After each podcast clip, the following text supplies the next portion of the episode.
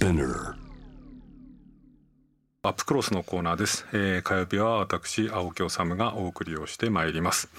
えーまあ今年最大のニュースって言ったら何と言っても新型コロナウイルス関連のニュースなんですけれども一方で警察と政治、まあ、警察と政権っていうとも言えると思いますけれどもこの関連のニュースっていうのも非常に大きな注目を集めました、えー今日も先ほど申し上げたように安倍前総理へのお東京地検特捜部による事情聴取ってものが、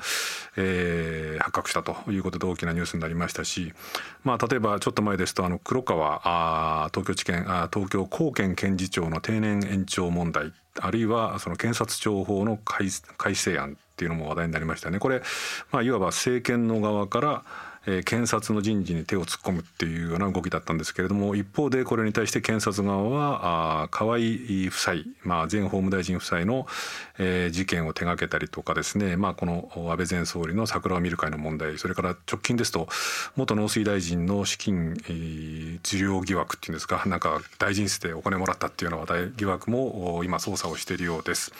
えーそこで今夜はまあそんな2020年のまあこう締めくくりと言っていいんでしょうか。この番組ずっと僕の特に僕の曜日は特にこだわって報じあのお伝えできましたけれども、えー政治と検察について、えー先ほど申し上げましたけれどもおそらく今検察のおまああまたいるメディア記者の中で検察に一番食い込んでいると思われる方をお招きしました、えー最近安倍菅政権 VS 検察庁安東のクロニクルという本も出されています。ジャーナリストの村山治さんです。村山さんこんばんは。あ、こんばんは。よろしくお願いします。えー、村山治です。はいあのえっと今検察に一番食い込んでるジャーナリストって紹介したんですけれども、まあ、村山さんご本人はなかなかおっしゃりにくいでしょうけども。いやいや、そんなことはないと思いますけどね。ただあの村山さんもともとは、えっと毎日新聞の社会部で検察担当記者を務められてその後朝日新聞に移られて、朝日新聞でもずっとその法務検察司法を取材されてきてだからでも検察取材歴で言ったら30年超えるんじゃないですか？そうですね。だから特捜部のある検察を取材したのは、そのぐらいになるんでしょうかね。うえーでも私はでも、記者クラブでですね、検察を担当したのは、大阪が1年、東京が1年半ぐらいですか。うんえーそれ以外はもうすべて友軍の調査報道記者としてですね、えーまあ、検察をウォッチしてきたというか、まあ、時々の、まあ、もともと告発型の調査報道を志しておりましたのうでね、んだからそのお調査報道の過程で必要があれば検察に行って取材するっていう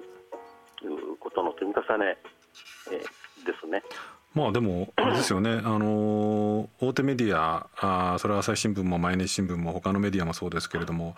一つのこう役所みたいなものをこう30年とかのスパンでこう継続してウォッチしてくる。特に検察っていう組織を30年くらいのスパンでこう継続してウォッチしてる記者っていうのはなかなか他にはいらっしゃらないですよね。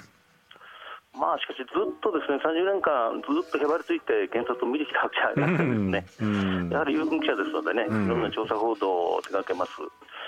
えーその中で、まあ、たまたま特にその毎日新聞の後期から朝日に変わった頃90年前後の頃からですねやっぱりバブル崩壊ということがあって、うんそれに起因するですね大きな経済事件がたくさんありましたですよね。はいはい。それはやっぱり遊軍記者としてもフォローすることになって、そうすると、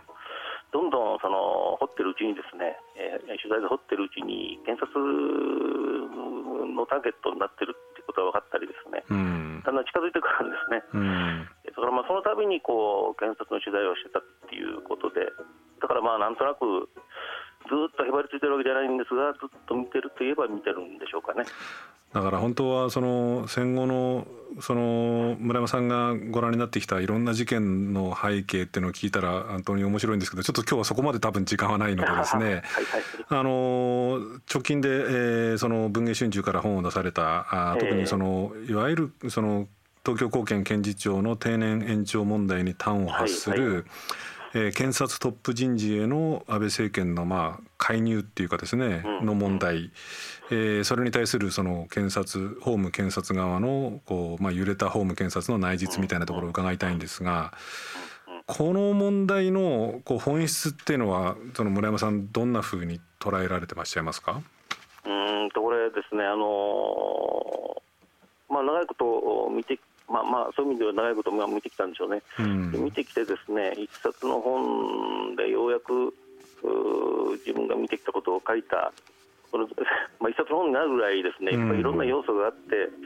複雑な問題でね、ここに至るっていうことなんですけど、うん、まあ、でもどうでしょうかね、一言で言うと、やっぱり時代状況が大きく変わっちゃった。それがね、やっぱり政治と検察の関係をですね、変えたのかなっていう感じはします。どういうことですか、その時代状況が政治と検察の関係を変えたっていうのは、まあ、これあの、なんかあの 僕たちがよく使う言葉なんですが、やっぱりあの護送船団体制のですね、うん、あ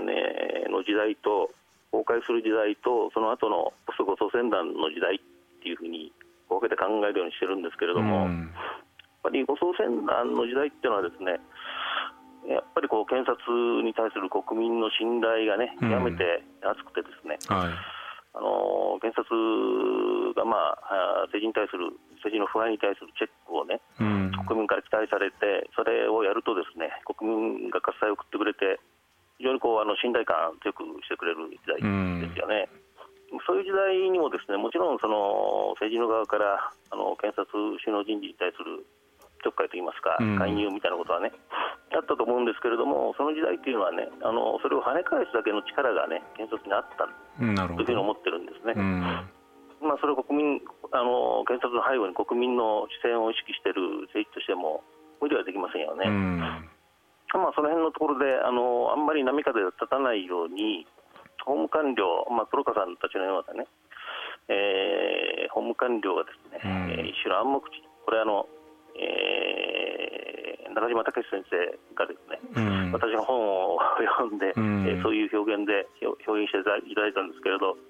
そういうものでねバランスを取ってきた、うん、まあ、それがあの護送船団が壊れてですね、これは護送船団壊れるまでに10年間ぐらいいろんなことがあるんですけれども、まあ、壊れてしまってその護送船団っていうのは、要するにあれですね例えば一番典型的なのはその銀行なんかがその大蔵省の指導のもとに、ね。えー、その護送船団方式っていうまあだから政府官僚とそのこう産あの銀行界みたいなのが一体になってこう動いていてで、それに対してこうその悪さをしてお金儲けをしたりとか資金集めをしたするような政治家を検察がまあある種その護送船団方式の用心棒としてその政治家を捕まえている時代っていうのは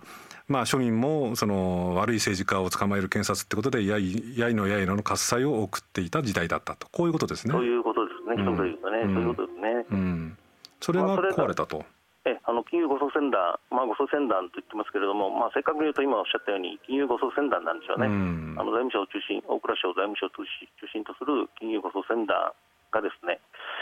やっぱりバブル崩壊後の不良債権処理の失策でですね、うん、財務省が滅びてきますよね、うん、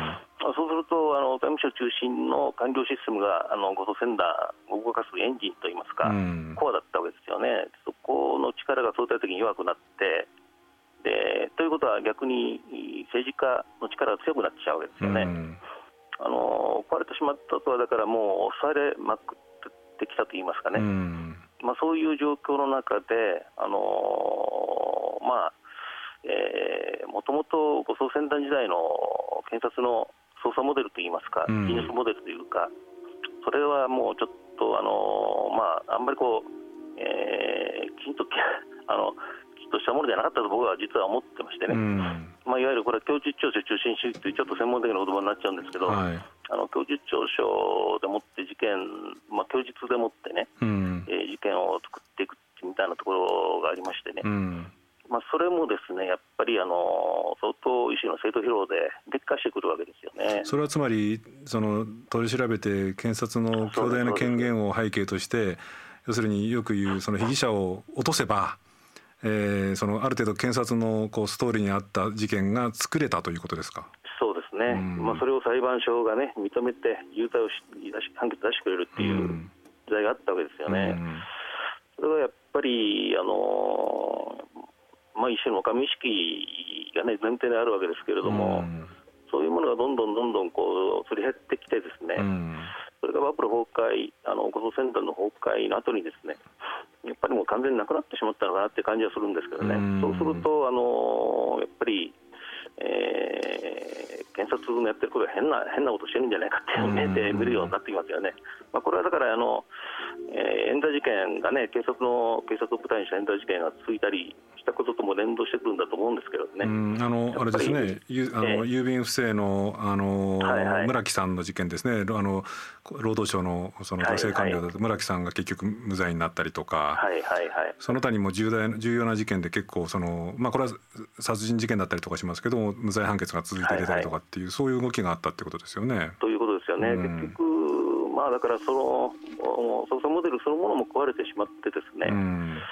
まあ、それで結果、あの村木さんの事件、大阪地検特捜部のですね、えーまあ、統一調書が、ね、ちゃんとできてなかったということからですねその統一調書に合わせるような証拠改ざん事件までやっちゃいましたよね。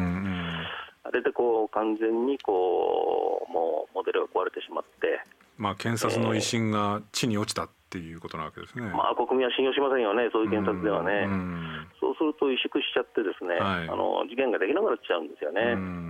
もともと捜査モデルが劣化してて、事件やりにくかったところにですね、完全に信頼まで国民の信頼まで失ってしまって、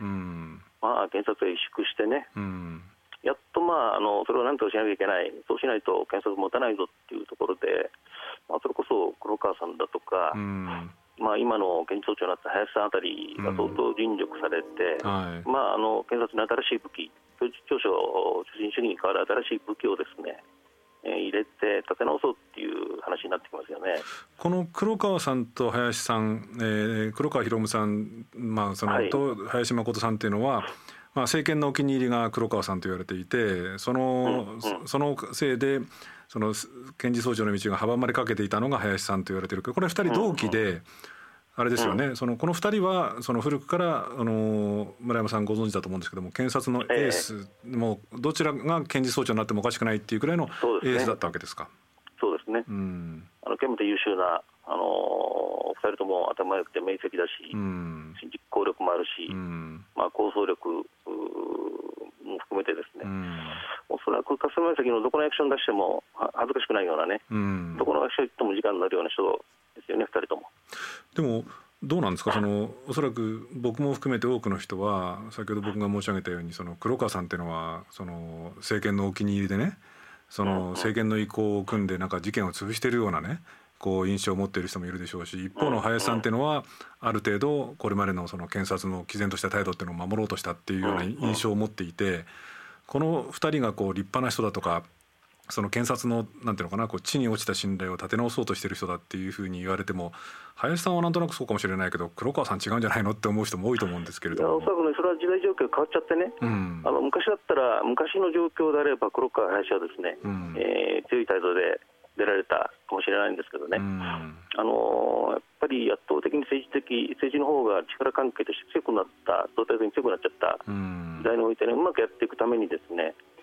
あのまあ、これも行政的にね、あのうまくやるってことなんですけれども、うん、あのおそらく検察の捜査、検察権行使そのものについてはね、あの2人とも変なことはしてないと思いますよ。うん、でそれにやっぱり検察には基礎基準っていうことがありましてね、うん、まあ、それを守るという点では、黒川さんも林さんも同じだろうと思いますけどね。これつまりこういうことですか？その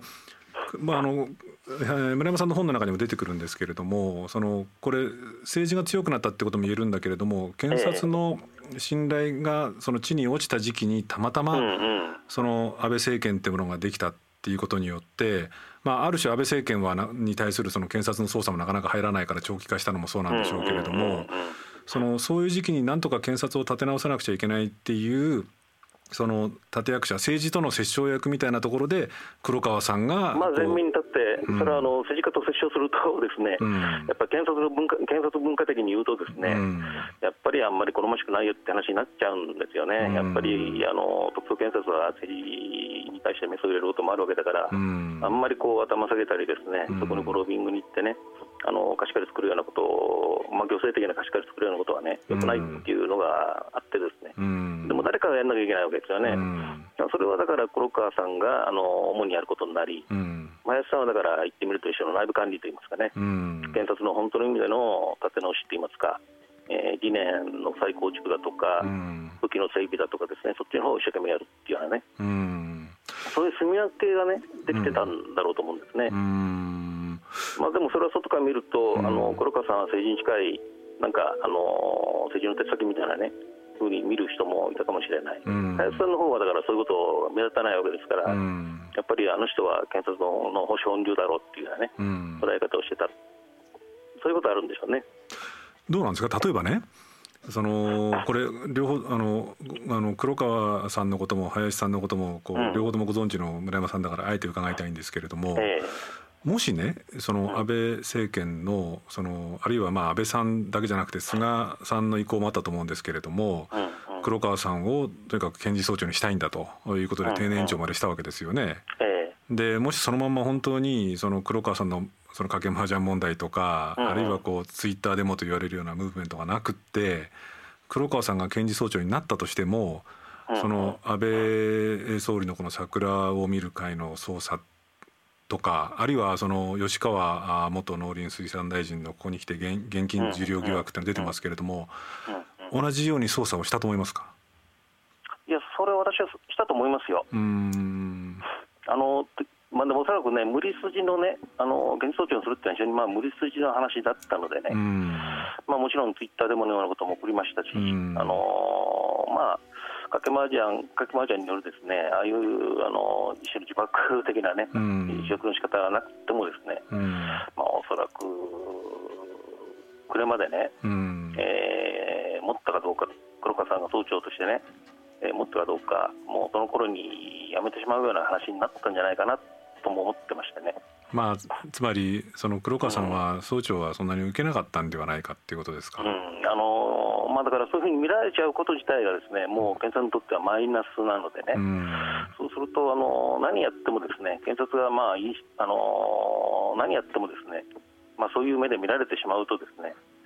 うまくないですよね。それは組織全体うまく回らないと思いますよね。この本の中でね村山さんが書かれてて興味深いなと思ったんですけれどもその今ちょっと村山さんからも言葉出ましたけれども、うん、あの「週刊文春」がすっぱ抜いた黒川さんとそれからまあ新聞記者、まあ、その朝日新聞もいたし産経新聞もいたんですけれどもこの麻雀賭け麻雀問題ですよね。これはひょっとするとその黒川さん自身のこの意識的な自爆だったんじゃないかみたいな こう見方もちょっとなんかこう匂わされてますけれどもそういうところっていうのはあったと思いますかうんとね、それは本人がね、うん、聞いても言わないと思いますけどね、うん、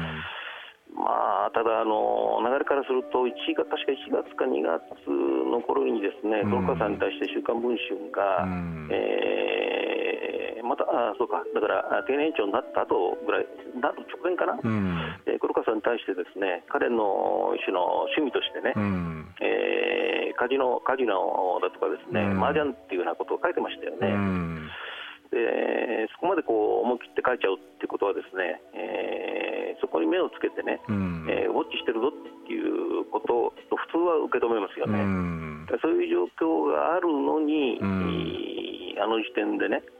えー、相当その四面楚歌的になりつつある中、えー、でですね、えー、あそこ行っちゃうっていうのはね、やっぱ半分ぐらいはね、あのー、そうなっても構わないっていう気持ちはあったあったんじゃないかなっていうふうに思いますけどね。まあ、先ほど村山さんおっしゃったみたいに、うん、そのおそらく黒川さん自身、まあ、この本の中でも出てきますけれども、その政治との関係でいろいろ言われるようになった俺は総長になるべきじゃないっていうような思いがどうもあられたわけですよね黒川さん自身それはもうあの周辺関係者とかですね先輩の元首のあたりからも聞いてますよね。全くあのな検証長になりたいという気持ちはなかったと思いますよ。うんだからそういう考え、そういうだから自爆説っていうのも出てくるのかもしれませんけれども、あのリスナーの方からもいろいろちょっと質問来ててですね、例えば、えー、えーとラジオネームバックヤードさんという方から、うん、検察と政権の間には適度な距離感が不可欠なのは当然だと思うんですが、どうして安倍政権の時代にここまでルーズになってしまったのでしょうかなんていう質問も来ていて、あの村山さんの本の中で僕すごく印象的だったのがね、村山さんこう書かれてるんですよね。あのまあ一連の騒動っていうのはまあ黒川さんの定年延長とかまあ検察庁法改定の問題なんかで。一連の騒動について検察人事の政治からの独立と警察にあ検察に対する民主的チェックのバランスをどう取るかという重い課題を浮上させたっていうふうに村山さん書かれていてこれまあ改めて教科書的なことを言えば検察といっても一応その司法行政立法っていうふうに三権を分立すると検察も一応その内閣を頂点とする行政権の一翼なわけですよね。そうですで検事総長人事も一応内閣が持ってるわけですよね。そうですそうです。そう考えるとその安倍政権がやったことっていうのはまあその権限を行使しただけだとも言えるんですけれども。村山さんご自身はあの定年延長して政権があそこまで露骨に検察トップ人事に介入するってことを是とするわけじゃないわけですよね。是としませんね。うん、あの全然是としないです。うん、あのまあ検察は確かにねそういうふうなあの法律的に言うとそういう縛り仕組みになってるわけですけれども、うん、やっぱりこれあのまあどっかでね、えー、ものの明文規定があるわけじゃないんですけれども。はいえー、検察はですねやっぱり政治権力に対するですね政治権権力が腐敗しないようにですね、うん、チェックする役割っていうのはね、うん、国民から期待されておりますよね。はいまあ、それをね期待されているところがですねやっぱりあのそこのトップの人事をですね内閣が勝手にやるようになってしまうとね、うん、その機能を果たせませんよね、うん、でそれとも国民はそんな検察を信用しなくなっちゃいますよね、うん、そうするとやっぱりあのこれまでの日本の仕組みといいますか、特に決勝の柱のところがね、大きく崩れてしまうことになりますよね、これはやっぱりあの国民にとっても不幸なことだし、日本の国にとっていいことではありませんよね。まあ、だからその辺のところはやっぱりあのまあえー、検察権行使のところの独立性はね、ちゃんとちゃんと担保しつつ、まあ、暴走、でもそれでも暴走する人間になることですから、えー、検察だって暴走することはあるわけで、そこのチェックをどうするかっていうところでね。まあ、それゆえにあの、ですね、さっきあの暗黙知ってことを申し上げましたけれども、はい、暗黙知の部分をね、官僚たちがですね担ってですね、えー、うまくこねこねしてきたっていう世界がね、だったんですね。でそこの部分がね、あの護送船団時代はまあうまくいったのがですね、ちょっとあの護送こそ護送船団になってしまうと、全体のバランスが崩れてしまってて、うまく機能しなくなった。ってところに安倍さん安倍政権っていうね、まあ、あれはだから、あの政権は 保守とは言えないようなですね、ちょっと変わった政権でありましたよね、でそれはもうだからあの、従来のパターンが当てはまらないことがいっぱい起きてきた、と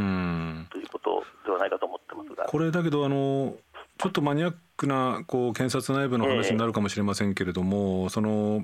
こう歴代検察っていうのはこうかなり早い段階で、えー、こいつが検事総長候補だよっていう人をある程度一人に固めてきて。で次はこれ次はこれっていうような形にしてきたんだけれども、まあお二人とも、まあ、ある意味で優秀だったからってことなんでしょうけど黒川さん林さんっていうこの2枚看板をその先ほど村山さんのお話で言えばその検察立て直しのこう功労者としてずっとこう2人をこう並べ立たしてきたわけですよね。それが結果的になんか政治にこうトップ人事にこう付け入れさせるなんか口実を与えちゃったみたいなところっていうのはだから検察側法務検察の側にもちょっとこうそういうその付け入る隙を作ったミステイクみたいなのがあったんじゃないですか？その通りだと思います。うん、あのそこがね言ってみるとあの知恵といいますか暗黙知だったわけですよね。まあそれはだからずっとそういうふうにしてやってきたんですけれども。まあ、ただあの、あの混乱のポスト護送船団、しかもそのいろいろこう不祥事がいっぱい起きた時代にですね、まあ、どっちか一方、検事総長候補にして、そのあのやるとしてもですね、2人、あのぐらいの能力のある2人がですね揃ってないと、乗り切れなかったんじゃないかと思いますよね。つまりつまり林誠さんという人がこう内部の引き締めとか内部のこう再構築をして、その政治との折衝あるいはこう、なんていうのかなこう汚れ仕事みたいなのを黒川さんがこなしてそれで検察をなんかこう立て直そうと。そういうことですか？やっとこう壊れずにですね、持ちこたえて新しい武器も揃えてさ再出発っていうのはね感じのところまで持ってきたっていうのはあの二人の功績ですよね。うん。まあ、そうするとね、その時に2人とももう偉くなっちゃってるわけですよね。まあ、本来あの早く一本に絞り込むべきところ2本立てになってしまったんですね。まあ、そうするとそれはもうあの政治の側からすると、まあ、どっちか選んでくれみたいな話でね、これなかなかあの微妙な話になっちゃいますよね。これね村山さんねその、ええ。じゃああえて伺いたいんですけれども、うん。そのまあ、多分多くの人がこう思ってると思うんですけれども、うん。その安倍政権下でねええ。例えばそのお財務省で起きた公文書の改ざんですね、うんうんうんうんあるいはその甘利明さんが、ええ。その経済再生担当大臣だった甘利明さんがその UR からね、ええ。その大臣室でお金もらったとかね。これを捜査しなかったと。きちんとその検察としてこう真真相を解明しようという捜査を尽くしてなかったんじゃないかっていうふうに思ってらっしゃる方がたくさんいてこれはまあ人に言わせれば黒川が潰したんだなんていう人もいればですね。でも今の話聞いてると検察が弱っていて政権が強かったから検察として踏み込めなかったっていうところが真相。あのそうそうではなくてですね、うまあ、そういう面、そういう見方ができるのかもしれませんけど、私はそうは見てなくてですね、うん。やっぱりあの検察にはですねあのずっとあの守ってきた基礎基準っていうものがありましてね、うん。でそれはだからあの、まあ、言ってみあの、まあ、公平だとか透明性を確保するためのですね、うん。一種の数値基準みたいなことを言うんですけれども、はい。それ以外にもね、やっぱり相場感といいますか、うん。その時々の相場感をですね、え検察が一種の裁量権を持ってね、うん。えーこんなもんだろうっていう、まあ、判断基準みたいなもんなんですけれども、それをずっと彼らはあの大事にしてきましてね、うん。その観点からしてですね、あのあの森友の方はね、うん。森友のその公文書偽造なんていうのはですね、これはその基礎基準がね、うん。国民のニーズ、社会のニーズに合ってないケースで、あれは起訴すべきだったと僕は思ってるんですけれども、うん。あの甘利さんの事件の方はね、うん。あのあの証拠関係と法律関係っていうとね、えーまあ、あれはね、あまあ、しょうがないのかなっていう感じはします。あれはおそらく、うん林さんが刑事局長の時代うんの話でね、うんまあ、彼はだから非常にこう、あの黒川さんと違って、えー政治と距離があるというふうに見られてるわけですけれども、うん彼も同じようなあの考え方をしてると思いますよ。なるほどね。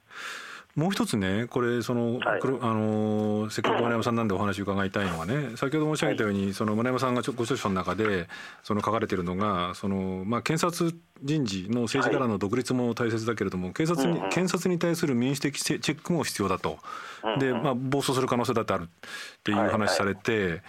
例えばそのねちょっともうみんな忘れかけてますけども、あのカルロス・ゴーンさんの事件なんかはいはいはい。でその非常に注目されたいわゆる人質司法と言われるような問題とかですね。ええその検察捜査のありようとか、うん日本の刑事司法のありようっていうものにこう結構批判があって、まあ、それが検察批判につながってたところもあったと思うんですけれども、うんうんうんこういう部分を当然これ聖域化しちゃいけないわけですよね。もう全然いけないですよね。でこれはもっじゃあときちんとあのですね、うんえー要するに分かってない、あの彼らがあんまり説明しないもんですからね、うん。分から分かりにくいって言いますかね、あのきあの刑事証っていうのはですね国によってそれぞれ国柄によってもですね、うん。まあ、その社会の状況によっても違ってきて当たり前のところがありましてね、はい。まあ、それはだからね、あの一概にこう何が正しいかっていうモデルっていうのは僕はないと思うんですうよね。ん。だからそこのところはね、きちんとでも、その専門家の人たち、あの登録しきってる人たちはですね、うん。外に向けて説明しないといけないですようね。ん。ところが日本の検察っていうのはですね、まあ、なんて言いますか、一種の官僚検察のね、悪兵というか、何も言わないんですよね、うん。外に向かって説明しないんですよね。うん。まあ、ゴーンさんの事件の時にはですね、えー確か逃げられて逃走して逃亡してですね、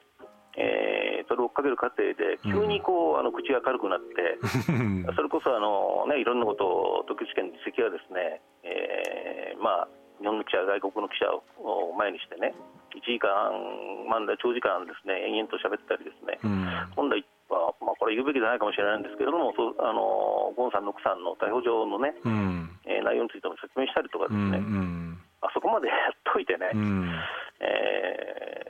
ところがまた、あのそれがなんとなく忘れられてしまって、今度の河合さんの事件の時になると何も言わないでしょ？うん。えーそれそれはあんまりこうね、あのよくないですよね、信用されないですよね、そんなことしてると。まあだから検察側に対するその適正な意味での民主的政治の民主的チェックっていうところもまあまあ真正面から本当は国会なんかで含めてきちんとやるべきだっていうまあこういうことですよね本来であればね。ね、この人事的に介入するなんていうその不透明な形ではなくて。うん、それから最後にもう一つだけなんですけど、はい、これはまあ僕ももともと大手ののメディアにいてその村山さんも朝日新聞とかにいらっしゃったのでおっしゃりにくいけれども村山さんが本で書かれてるので聞くんですが、そのこの本の中でねその黒川さんの問題に端を発するその検察人事への介入に関してそのメディアの記事がね、まあ、特に社会部とされているところの記事がちょっと貧弱だったんじゃないかと。もっと本来はこうどんどんこういろいろ書くべきだったんじゃないかと。特にね朝日新聞の場合はあの一緒に黒川さんの麻雀やってた記者までいたわけですから。足りなかったんじゃないかっていうふうに書かれてるんだけどこれやっぱり足りなかったと思われます？えー、とこれはね、私の個人的な見方でね、うん、あのおそらく社会部系の人から見ると、ですね、うん、一生懸命やってたよっていう人もきっといると思うんですけどね、うん、私は足りなかったと思ってます。あのやっぱりあの政治と検察と関係、特に検事総長人事へのですね介入って話になってくると、これはもう一番ベース、国のベースである統治機構のね、在り方にかかってくる問題でね、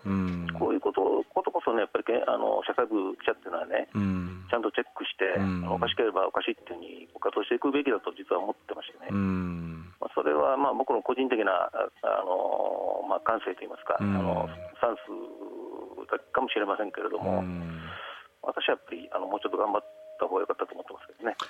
まあ、後輩記者たちに対する、まあ、知ったですね、それはね。うん、まあ、私の思い込みかもしれない。わかりました。時間になってしまいました。あの、うなみさん、ありがとうございました。えー、どうもありがとうございました。またよろしくお願いします。はい、あの、あの前半の部分のあの過去の事件についてもいろいろ聞きたいのでまたよろしくお願いします。わかりました。はい、ありがとうございます。はい、失礼します。青木治です、えー、今夜は検察取材の第一人者である、まあ、ジャーナリストの村山治さんを、えー、アップクロースのゲストにお迎えして検察と政治検察と政権についてお話を伺いました。聞いてくださった方はどんなご感想を持たれたのか。あの横で一緒に、えー、聞いていた作家の西田さんがですね黒川博夢という東京高検検事長の見方がちょっと変わったんじゃないのというような話をしていましたね。あの一般的には、え政権のお気に入りで、まあ、政権のまあ守護神みたいな形で、えー、検察捜査をある種こう抑え込んでそのまあ功労によって、えー、定年を延長されて検事総長にしようとされてたんじゃないかというような印象。まあまあそういう意味で言うとその政治のこう守護神の悪みたいなイメージだったという人も多いと思うんですけれどもあの村山さんの話によるとある意味で検察立て直しの極めて優秀なしかし政治との窓口役、まあ、ある種の汚れ仕事を買って出てやった、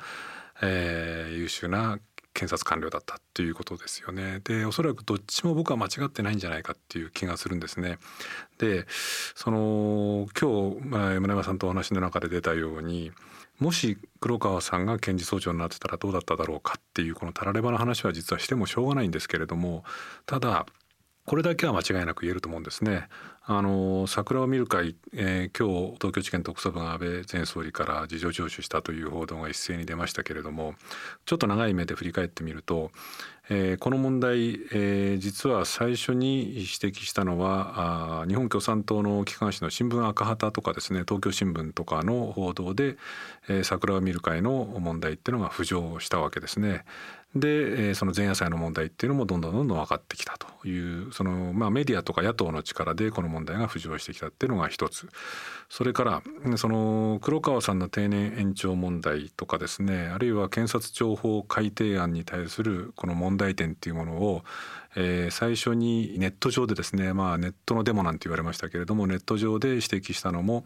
えー、女性の、えー、笛美さんだったかなという人が、えー、検察庁法改定案に反対しますっていうハッシュタグを掲げてそれがきっかけとなってネット上の大きなムーブメントになって、えー、ネット上では本当にそのこの検察庁法法改定案の問題点っていうのがすごくこう指摘されたと。コロナ禍の中でのある種新しいデモの形なんて言われるくらいのムーブメントになったわけですね。かつ黒川さん、まあ、村山さんに言わせると自爆じゃないかっていう話もありましたけれどもしかもかつその黒川東京高検検事長だった黒川さんの麻雀疑惑っていうものを「週刊文春が」がスクープをして、えー、黒川さんが結局検事総長にはならずに辞めることになったつまり野党とかですねメディアとかですね市民社会が政治と検察の関係をある意味できちんとこう監視をしたチェックをしたっていう結果として検事総長人事に政権が手を突っ込むっていう目論見みも頓挫をし当初の政治の思惑とは違う、林誠さんが検事総長につき、結果的にその安倍さんの桜を見る会の前夜祭問題の捜査も、まあ、一般的に見れば不十分じゃないかって思われるところもあるんですけれども検察が乗り出すことになった、え、黒川さんになってたらどうだったのかっていうのは分からないんですけれども結果的にやっぱり政治の腐敗とかですね、え、検察の問題点もそうなんですけれども、え、メディアそれから政治では野党それからえ、市民社会がきちんとチェックをしていると少しずつだけれどもこうやっていろいろなものが動いてきてでいろいろなことが分かってくるんだなっていうことだけはこれは事実だと思うんですね。なので何て言うんでしょうかねそのこれが民主主義だっていうことなんじゃないでしょうかね。あのまあ、ほんの小さな成果ですけれどもこういうことを積み重ねていくことでしか結局政治も検察も良くなっていかないで今回に関して言うと非常に不十分だけれどもメディアと市民社会とそれから野党の動きってものが少し社会を動かしたというような結論だったのではないかなっていうような気が僕はしています。あの村山さんどうもねなんか本当に歴史的な事件のことまだいっぱいご存知なので、えー、検察の内実とかですね政治と検察との関係なんていうのはまた今後もちょっとゲストで呼んでいろいろお話を伺いたいなと思ってますので、えー、ご期待ください。